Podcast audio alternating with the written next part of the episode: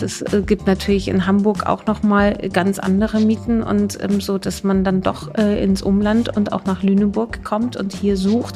Das heißt aber, für die, die es nicht bezahlen können, wird das Angebot immer knapper. Stadt, Land, Zukunft. Wie wir Kommunen besser machen. Ein Podcast der Körperstiftung. Mit Franziska Walser, herzlich willkommen. Ich bin heute in Lüneburg und die Frage, die mich heute beschäftigt, ist, wie kann Wohnen bezahlbar bleiben in den Städten? Das ist eine Frage, die viele Menschen umtreibt, denn Wohnen ist teuer geworden und zwar nicht erst seit der Energiekrise und der Inflation. In Metropolen wie Berlin und München hat sich der Preis für eine neu bezogene Mietwohnung in den vergangenen zehn Jahren beinahe verdoppelt.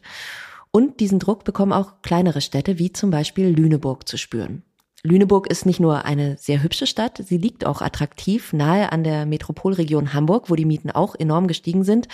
Und deshalb suchen immer mehr Menschen eine Wohnung in Lüneburg. Die Folge ist, dass auch hier die Miet- und Baukosten steigen und dass unter Umständen sozial schwache Menschen, Alleinerziehende zum Beispiel, keine Wohnung mehr finden, die sie sich leisten können. Das soll in Zukunft anders, besser werden. Im Rahmen des Programms Lüneburg 2030 Plus werden derzeit neue Ideen ausprobiert, die das Wohnen gerechter machen könnten. Eine dieser Ideen ist das Projekt Wohnprojekte-Kontor. Hier ein kurzer Überblick. Eine preiswerte Wohnung zu finden, das wird auch in Lüneburg schwieriger. Denn die Stadt zieht mittlerweile immer mehr Menschen aus der Metropolregion Hamburg an. Da liegt es nahe, zusammenzurücken und Wohnraum miteinander zu teilen. Das Wohnprojekte-Kontor in Lüneburg ist eine erste Anlaufstelle für alle, die sich für alternative und gemeinschaftliche Wohnprojekte interessieren. Dabei geht es nicht nur darum, Kosten zu sparen. Es werden auch neue Formen des Zusammenlebens erprobt. Nachbarinnen und Nachbarn aus allen Generationen teilen sich Wohnflächen und unterstützen sich im Alltag. Die Mitarbeitenden des Wohnprojekte-Kontors fördern den Austausch von Erfahrungen, helfen mit Tipps und Ratschlägen und vernetzen Interessentinnen und Investoren.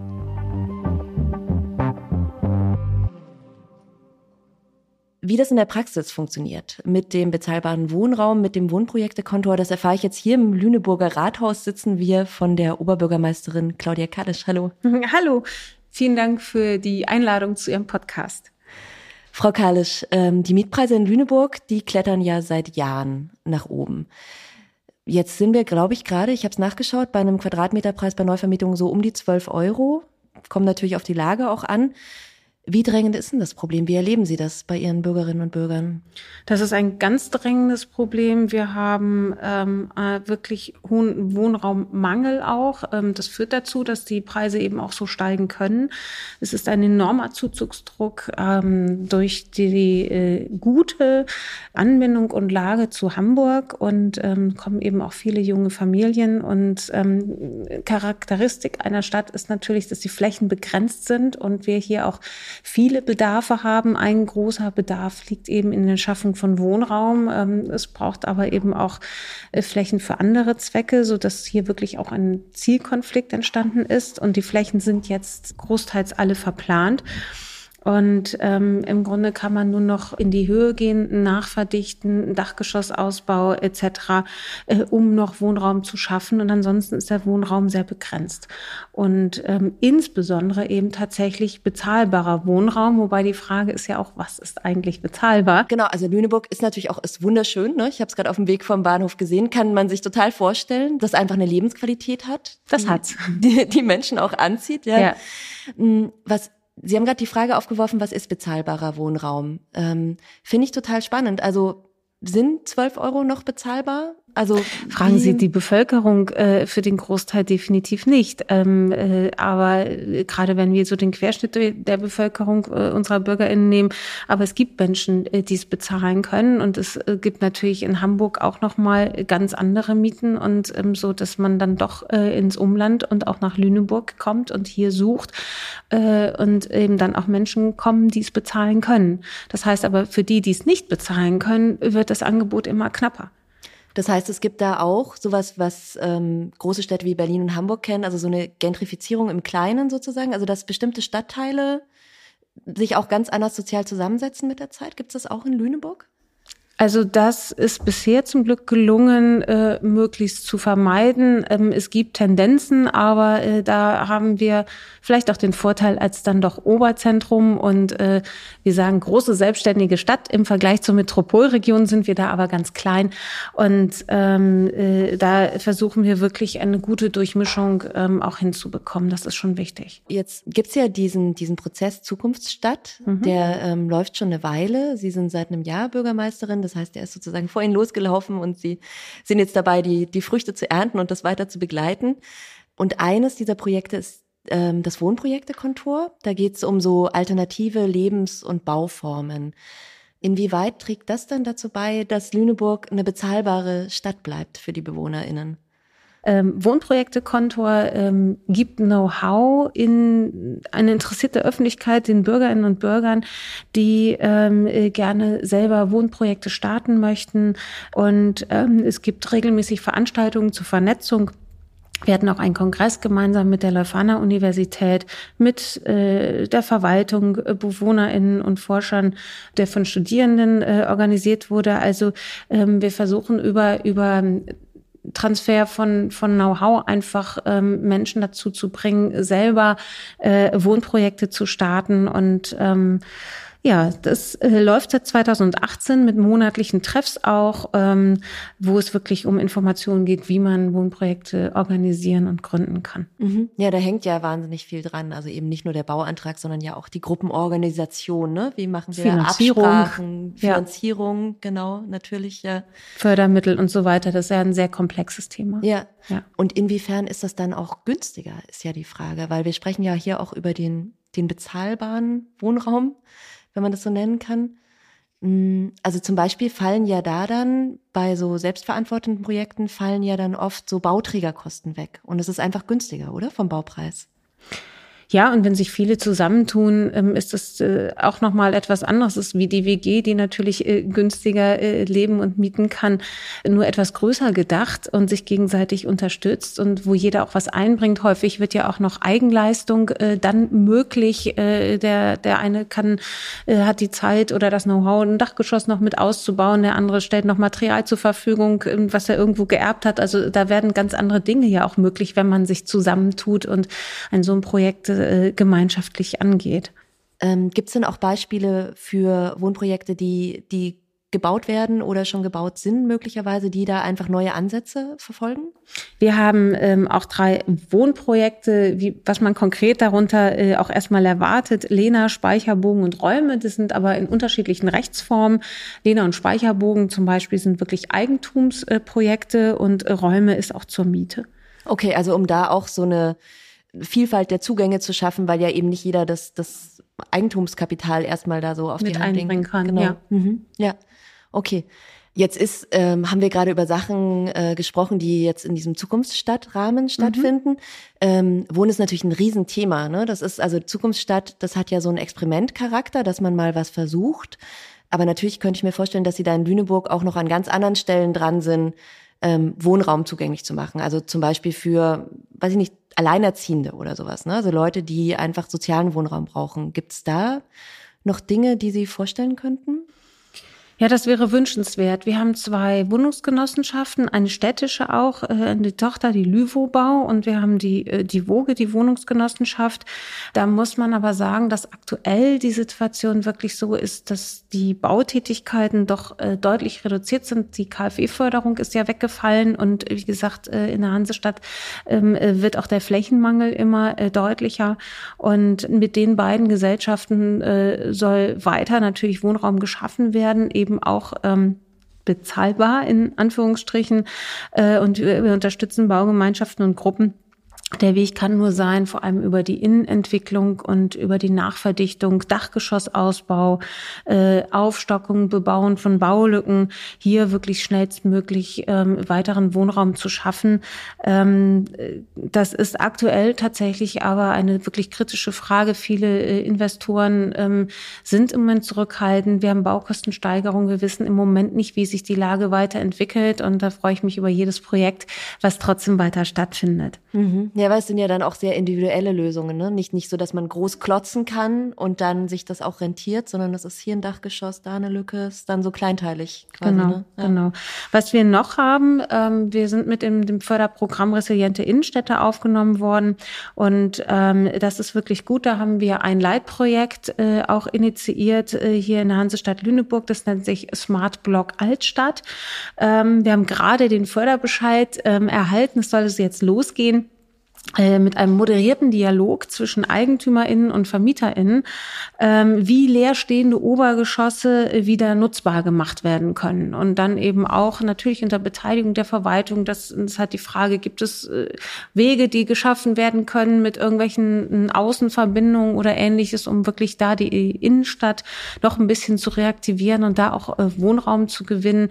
Und da bin ich sehr gespannt, wie das ankommt. Also ich hoffe, zumindest könnten wir die Fördermittel geben, Geber schon überzeugen mit diesem Projekt. Jetzt äh, geht's in die Umsetzung und das ist also sehr spannend. Also äh, ja und ja. Obergeschosse, also nur noch mal für mich als Nachfrage zum Verständnis. Also Obergeschosse, da geht's darum, dass zum Beispiel in der Fußgängerzone, also unten sind die Läden drin und das drüber wohnen sozusagen. Geht's geht's darum?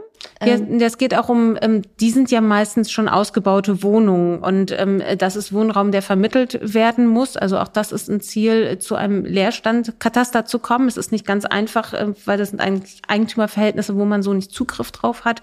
Ähm, hier geht's wirklich gezielt darum, ähm, Wohnraum, der noch nicht existiert, äh, den zu schaffen. Viele haben einen Dachboden, den man ausbauen könnte und äh, sind aber zurückhaltend oder wissen nicht wie. Und dann sind ja auch Fragen von Brandschutz und ähm, von der Zuwegung her. Ähm, und äh, da, wenn man sich zusammentut und verschiedene Dachgeschosse nebeneinander betrachtet, gibt's aber vielleicht auch ganz andere Möglichkeiten. Ah, also dass man da so Ausbaupotenziale entdeckt genau. und möglicherweise halt dann eben zwei nebeneinander liegende Häuser, die unterschiedlichen Leuten gehören, die aber zu einer Wohnung dann werden könnten. Also Zum Beispiel dann. auch mhm. mit und ne, wenn man äh, dann Fragen von Brandschutz und von Zuwegung und so weiter. Denkmalschutz ja auch, ja, denke ich, spielt eine das Rolle. Das muss man auch genau ne? gemeinsam äh, immer betrachten. Wir haben jetzt viel über Wohnen gesprochen. Wohnen ist ja aber auch natürlich Leben und Lebensqualität. Ne? Also man will ja nicht nur seine Miete da abdrücken und irgendwo schlafen können, sondern ne, will in dieser Stadt gut leben können. Ähm, da spielen dann auch so Sachen rein wie Klimastadt, neues Arbeiten. Ähm, was meinen Sie denn, wenn Sie jetzt auf die nächsten 20 Jahre schauen? Wie hätten Sie gerne, dass sich da Wohnen und Leben in Lüneburg verändert?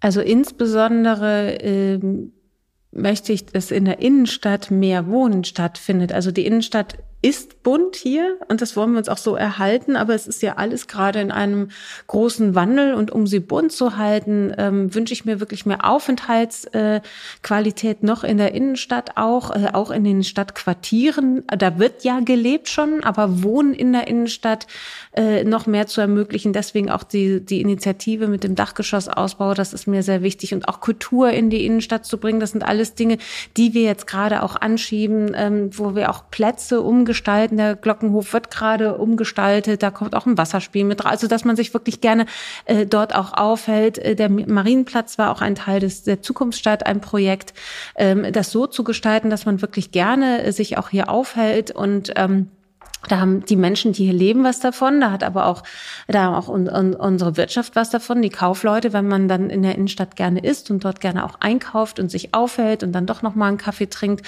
Und es braucht einfach buntes Treiben und Leben in allen Quartieren, aber insbesondere auch in der Innenstadt als Anziehungspunkt. Und ähm, das ist das Ziel, sich dorthin auf den Weg zu machen. Und dieser Marienplatz, den Sie gerade erwähnt haben, der auch in der Zukunftsstadt sozusagen ein Thema war, der ist ja direkt hier hinterm Rathaus. Ne? Mhm. Also ich bin noch nicht vorbeigekommen. Ich schaue aus meinem Büro runter. da haben Sie natürlich ein großes Interesse dran, äh, dass der schön wird. Was genau passiert denn da? Und wie wurde vor allem auch die Bevölkerung damit einbezogen? Ja, also ähm, was passiert, ist am Ende dann doch eine Entscheidung des Rates und das bleibt abzuwarten. Wir haben hier einige Diskussionen äh, zum Thema Mobilität und Parkplätze, weil es im Moment Parkplätze sind, die dann entfallen oder äh, anderswo entstehen müssen und umgewidmet werden. Aber es gab äh, wirklich einen Wettbewerb, äh, äh eine Bürgerinnenbeteiligung. Wie stellt ihr euch äh, diesen Platz vor? Wie sollte er sein? Und da wurden Entwürfe eingereicht und von diesen Entwürfen wurden am Ende sechs Gewinnerentwürfe äh, ausgewählt von einer Jury, äh, die wirklich ähm, gute Inspiration auch geliefert haben. Und daraus wurden dann jeweils ein Teilelement äh, hier genutzt. Und in den vergangenen Wochen wechselweise ähm, mal vorgestellt und das auch mal ein bisschen implementiert. Ähm, es gibt ein Blumenbeet, es gibt eine, eine, freie Kulturbühne, haben wir dort stehen gehabt, ähm, Wasserelemente mit einer Klangschale, ähm, einfach eine Begegnungsstätte, ein Aufenthaltsort. Und ähm, jetzt werden wir sehen, das Ganze wird gerade aktuell ausgewertet und ähm, dann werden wir da etwas zusammenziehen und dem Rat Vorschläge unterbreiten, wie wir mit dem Platz weiter äh, mhm. umgehen wollen. Aber das ist das nämlich, was ich spannend fand an dem Projekt, dass sie es wirklich simuliert haben. Also dass es eben nicht nur dieses, was man halt so kennt aus der Stadtplanung, wir haben hier Plakate mit diesen vom Computer generierten Menschen, die da irgendwo drin rumstehen, aber sie haben wirklich anfassbare, erlebbare Elemente dahingestellt. Das ist das Spannende, ne? Ja, und das wurde auch genutzt. Also man hat wirklich gesehen, es standen auch Bänke, wie sich Menschen auf die Bänke gesetzt äh, haben oder mal jemand sich auf die Bühne gestellt hat und einfach mal ein Gedicht geschmissen und immer wieder geschaut in dem, in dem Blumen- und Kräuterbeet. Oh, was wächst denn hier? Hm, und vielleicht kann man sich sogar was mitnehmen.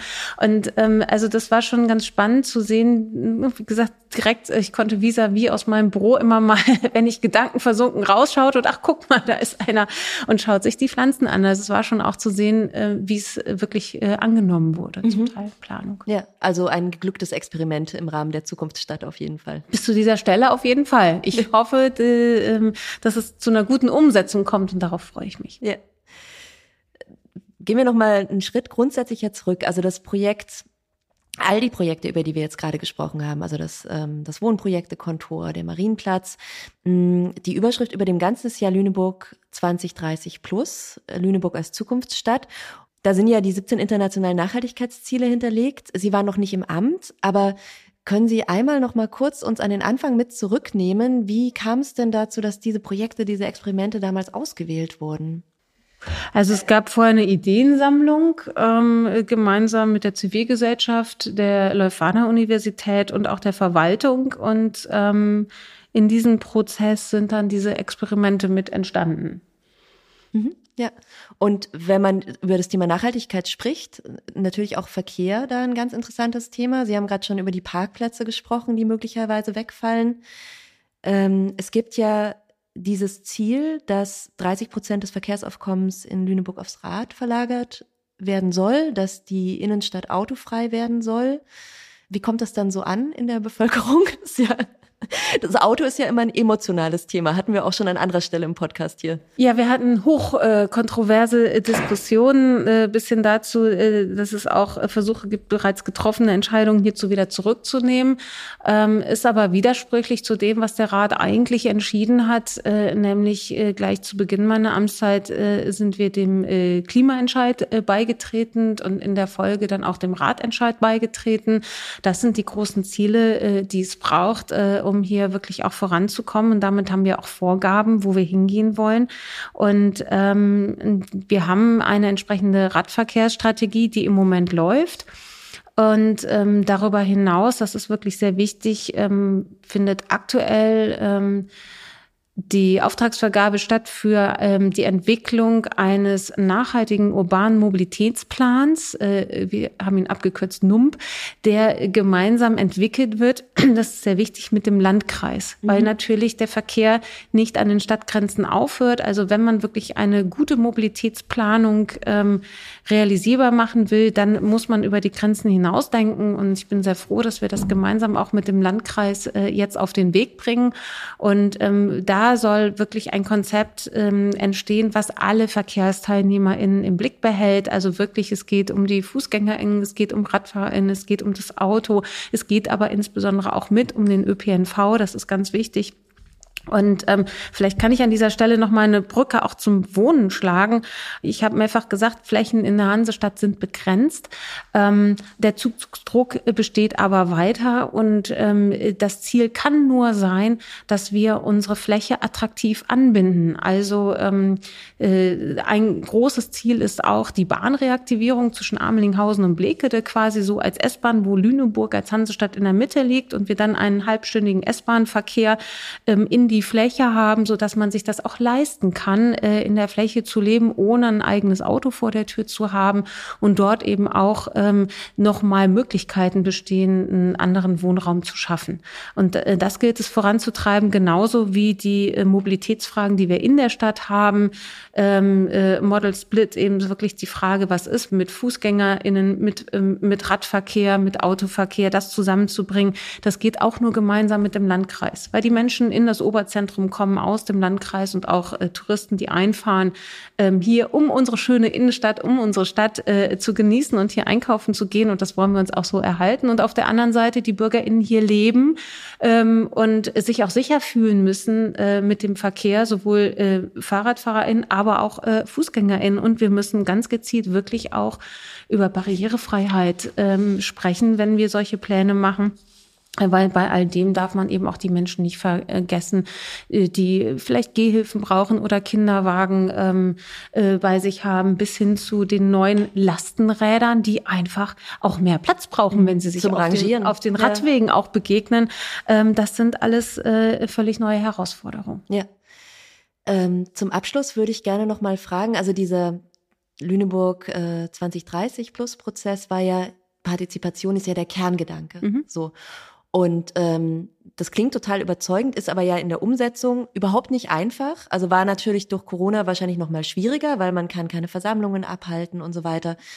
Hm, können Sie vielleicht noch mal erzählen, wie da die Bürgerinnen und Bürger aktiviert wurden, mitzumachen und wirklich, hm, also es gab zum Beispiel diese Idee mit den, mit den Bierdeckeln, das fand ich sehr schön, dass Leute auf Bierdeckeln einfach Ideen äh, schreiben konnten, so ganz niedrigschwellig.